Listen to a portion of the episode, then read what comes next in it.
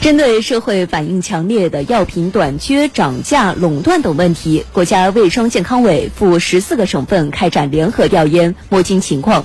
国家卫生健康委副主任曾益新表示，目前已经搭建公立医疗卫生机构短缺药品信息直报系统，将提高短缺药品监测预警能力，建立完善用药管理、清单管理和停产报告制度。继续来听报道。那现在我们还不光是对医疗机构的啊，这药品短缺的情况能够及时监测，最近我们在把这个监测的功能进一步拓展，就是药厂的这个停产的情况也应该报告。我们会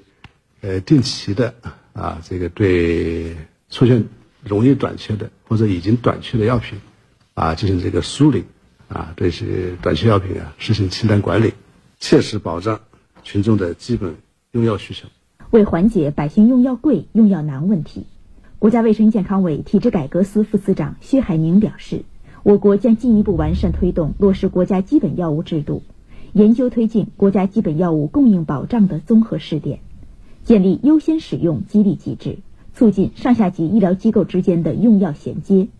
同时，以国家组织药品集中采购试点作为一个突破口，推动医改在重点领域和关键环节取得新的进展。加快药品信息化追溯体系的建设，啊，率先的实现疫苗、特殊药品和国家集中采购药品的一物一码、物码同追，啊，这个也是保证我们药品质量的一个有效的手段。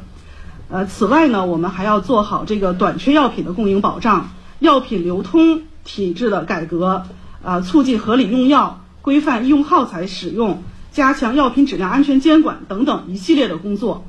满足群众。这个不断增长的医疗卫生健康服务需求，